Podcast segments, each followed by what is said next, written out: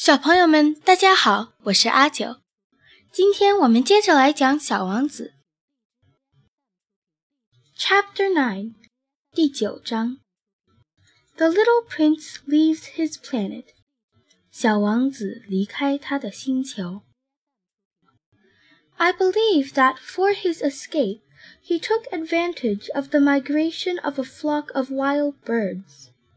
On the morning of his departure, he put his planet in perfect order. He carefully cleaned out his active volcanoes. He possessed two active volcanoes, and they were very convenient for heating his breakfast in the morning. He also had one volcano that was extinct. But, as he said, one never knows. So he cleaned out the extinct volcano too. If they are well cleaned out, Volcanoes burn slowly and steadily, without any eruptions. Volcanic eruptions are like fires in a chimney. 我认为它是借助一群迁徙的野生鸟类逃离的。在他启程的那天早上，他把星球的事物安排得井井有条。 他精心打扫了他的活火山。他拥有两座活火山，早上用它们来热早餐很方便。他还有一座死火山，但是正如他所说，谁知道呢？所以他也打扫了那座死火山。如果打扫得好，火山就会慢慢的。稳定的燃烧，就不会喷出来。火山喷发就像烟囱里冒火一样。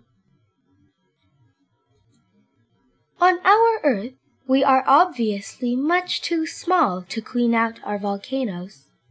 That is why they bring no end of trouble upon us. 显然，在我们地球上，我们人太小，不能打扫火山。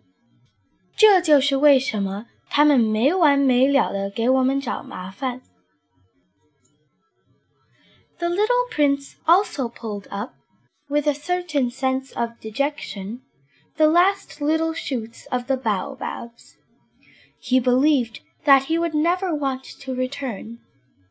But on this last morning, all these familiar tasks seemed very precious to him and when he watered the flower for the last time, and prepared to place her under the shelter of her glass globe, he realized that he was very close to tears. 小王子还很忧郁地把最后几棵猴面包树小树苗拔了。他想，他再也不会回去了。可对他来说，这最后的早上 所有熟悉的工作似乎都变得珍贵起来，而当他最后一次给他的花浇水，准备把它放在他的玻璃罩下时，他发现自己几乎要流泪了。Goodbye, he said to the flower, but she made no answer. Goodbye, he said again. 再见吧，他对他的花说。可他却没有回答他。再见，他又说了一遍。The flower coughed, but it was not because she had a cold. I have been silly, she said to him at last. I ask your forgiveness. Try to be happy. He was surprised by this absence of reproaches. He stood there all bewildered, the glass globe held arrested in mid-air. He did not understand this quiet sweetness. 花咳嗽了一声，但这并不是因为它感冒了。一直以来，我都太傻了。 最后，他对他说：“我请求你的原谅，你一定要幸福，他很惊讶，他没有责备他。他站在那里，手里举着那个玻璃罩，完全不知所措。他不清楚玫瑰为什么会这么安静而温柔。Of course I love you, the flower said to him. It is my fault that you have not known it all the while. That is of no importance. But you, you have been just as foolish as I. Try to be happy. Let the glass globe be. I don't want it any more. 我当然爱你，花对他说道。都是我不好， 你一直被蒙在鼓里，那不重要。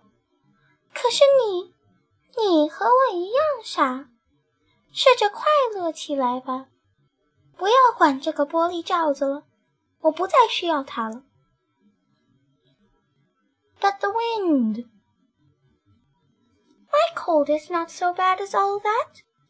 The cool night air will do me some good. I am a flower.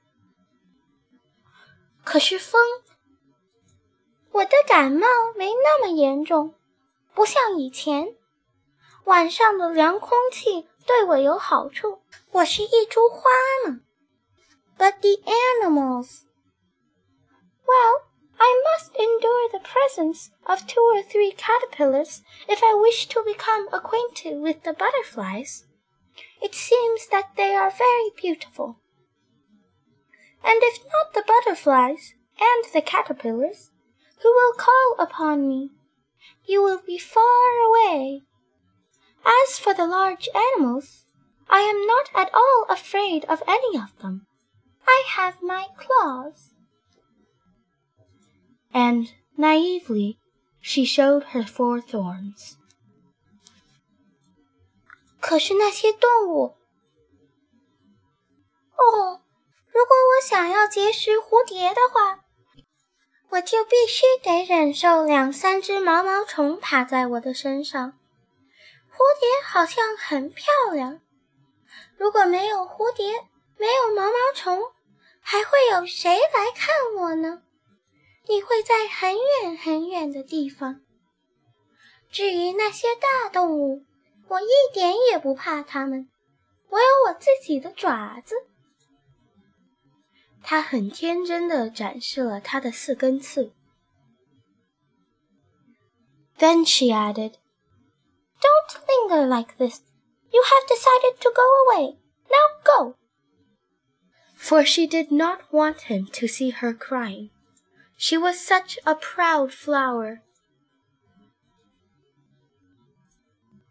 然后他又接着说：“不要再这样磨蹭下去了。 你已经下决心离开了，现在就走吧。”他是不想让小王子看到他在哭。他是这样一朵骄傲的花。好了，小朋友们，今天就讲到这里。下个星期我们来跟小王子一起拜访国王。下周见。